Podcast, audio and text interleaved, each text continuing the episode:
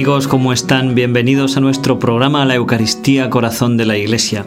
Les habla el Padre Félix López y en estos programas estamos comentando la carta encíclica Eclesia de Eucaristía de Juan Pablo II para ayudarnos a profundizar sobre este misterio de amor, este misterio que es verdaderamente el corazón de la Iglesia. La Iglesia vive de la Eucaristía y cada uno de nosotros tenemos también que vivir de la Eucaristía. Por eso en estos programas, como digo, estamos profundizando, tratando de desmenuzar poco a poco las enseñanzas magisteriales de Juan Pablo II en esta carta del 17 de abril del año 2003. En los últimos programas hemos tocado el capítulo cuarto y hoy vamos a continuar con este capítulo cuarto que trata de la comunión eclesial. En nuestro programa anterior tratábamos de la comunión invisible y hoy vamos a tratar de esa comunión visible dentro de la Iglesia. Decíamos cómo esa comunión invisible se refería al estado de gracia, al estado de comunión con Dios, de tener la caridad divina dentro del corazón, estar en amistad con Dios para poder recibir la comunión, para poder recibir el sacramento de la Eucaristía. Y hoy vamos a hablar también de las condiciones, podemos decir, externas de comunión con la Iglesia para poder participar en la Eucaristía. Globalmente podemos resumir en tres, tres puntos que manifiestan esta comunión. En primer lugar, tenemos que estar en comunión de fe con la Iglesia, creer lo que la Iglesia cree, que está contenido principalmente en el credo. Al mismo tiempo, como segundo punto, tenemos que reconocer los sacramentos de la Iglesia, la forma de celebrar, la forma de vivir y de transmitir la vida de Dios, el misterio pascual de Cristo, a través de los sacramentos que Él ha instituido y que la Iglesia reconoce como válidos. Y en tercer lugar, tenemos que estar en comunión con sus pastores, con la jerarquía, con aquellos que gobiernan la Iglesia de Jesucristo en su nombre. No se puede participar en la Eucaristía si algunos de estos factores no se cumplen, si no existe comunión en la fe, comunión en los sacramentos, comunión con aquellos pastores que nos gobiernan en nombre de Cristo.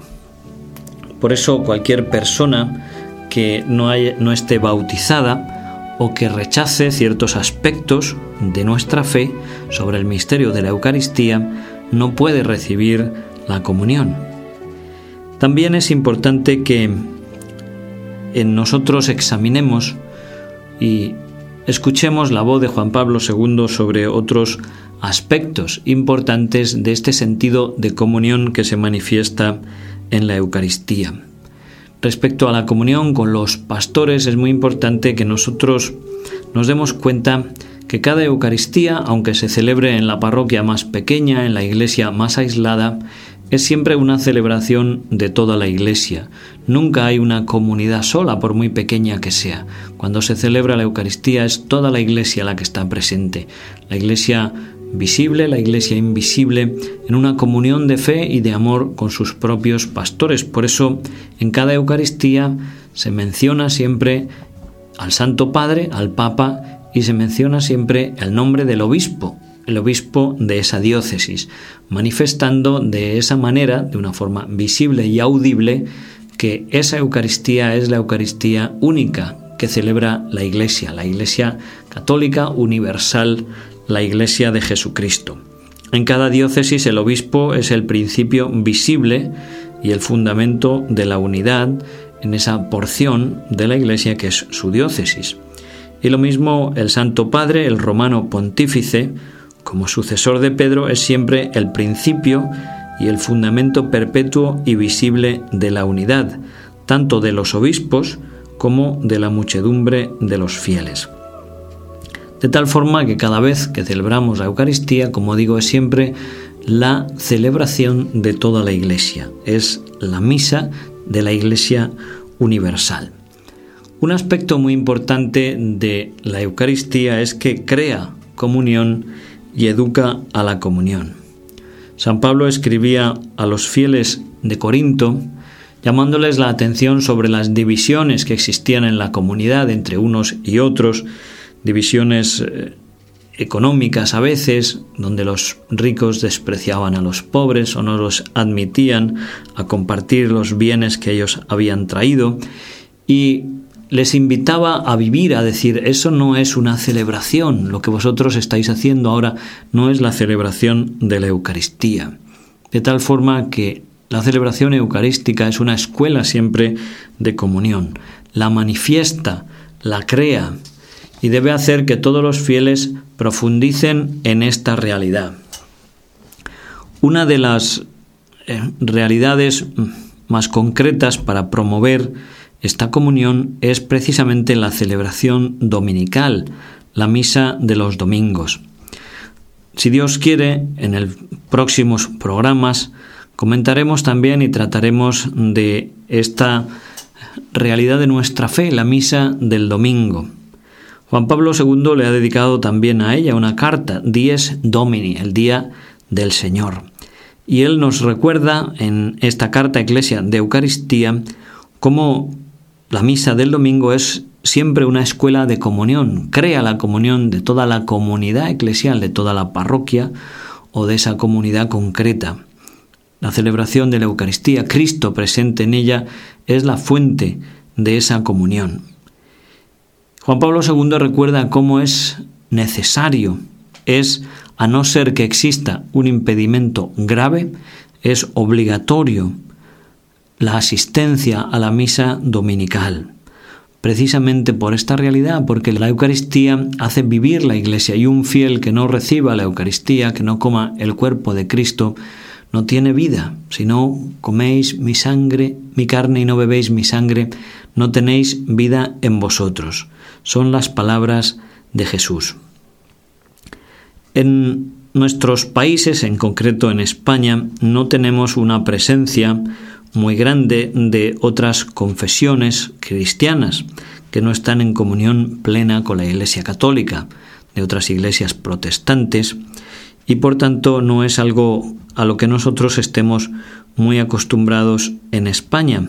Pero sí es importante recordar todo esto, esta doctrina que la Iglesia nos está recordando. Este compromiso por el ecumenismo, por el deseo de que exista una unidad entre todos los fieles, entre todos los creyentes en Cristo, nos debe llevar a crecer en la oración, esta oración que es la oración de Cristo, que sean uno, Padre, que todos sean uno, como tú y yo somos uno.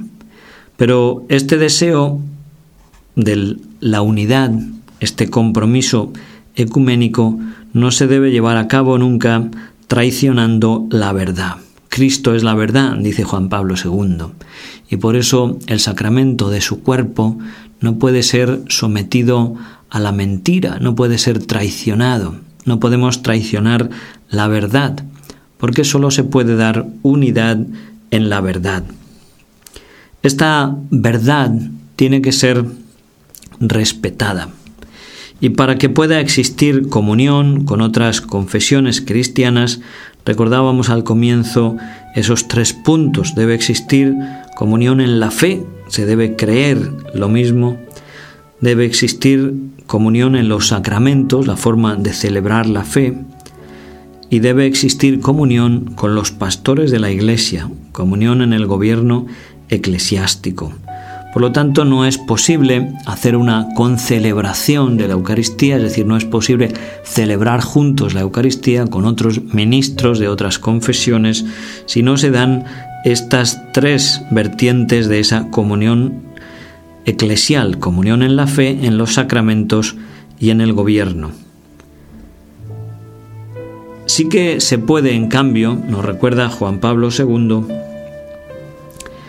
el dar la comunión a fieles de otras confesiones que aunque no están en plena comunión con la Iglesia Católica, sí admiten la fe de la presencia de Cristo en la Eucaristía. Es decir, aunque no exista, por ejemplo, como nuestros hermanos ortodoxos, no tienen una comunión plena con los pastores, pero sí tienen comunión en la fe.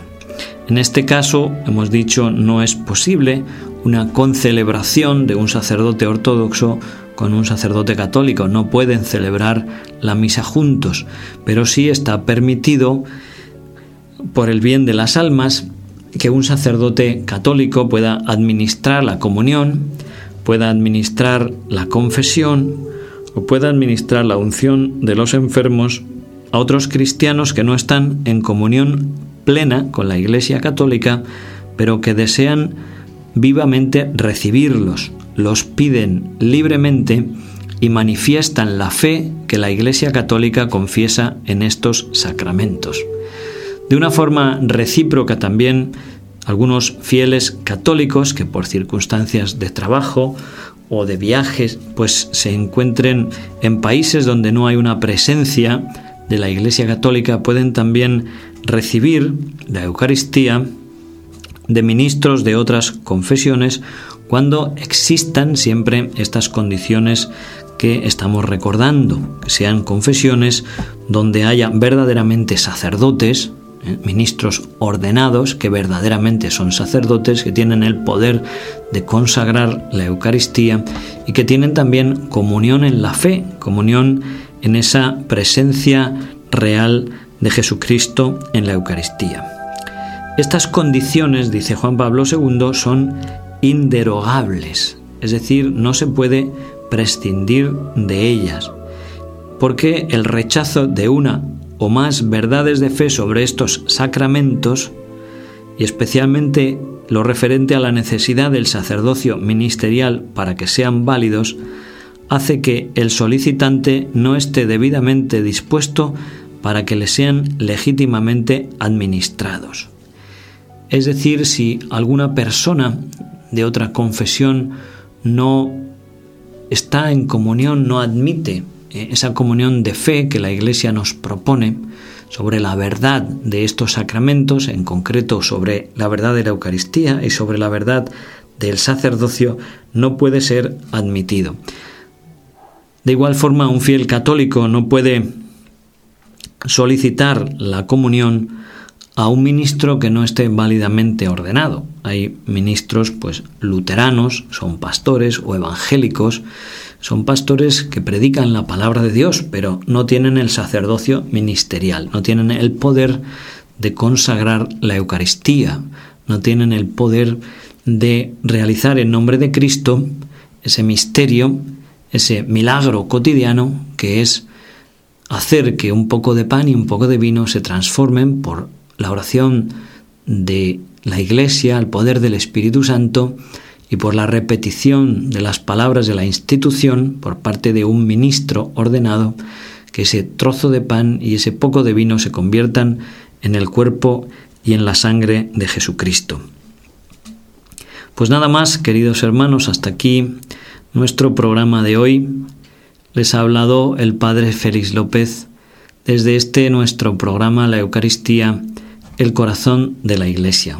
Hoy hemos hablado de esta segunda parte del capítulo cuarto de la encíclica Eclesia de Eucaristía, que trata sobre la comunión eclesial. Hemos recordado esas condiciones que la Iglesia nos pide para poder admitir a fieles de otras confesiones a la comunión sacramental y hemos también explicado cuáles son las condiciones para que algunos fieles católicos que se encuentran en otros países donde no hay una presencia de nuestra Iglesia pudieran recibir la Eucaristía de otras confesiones. Ojalá que todo esto nos ayude a conocer mejor este misterio de amor que es la Eucaristía. Hasta siempre y que Dios les bendiga.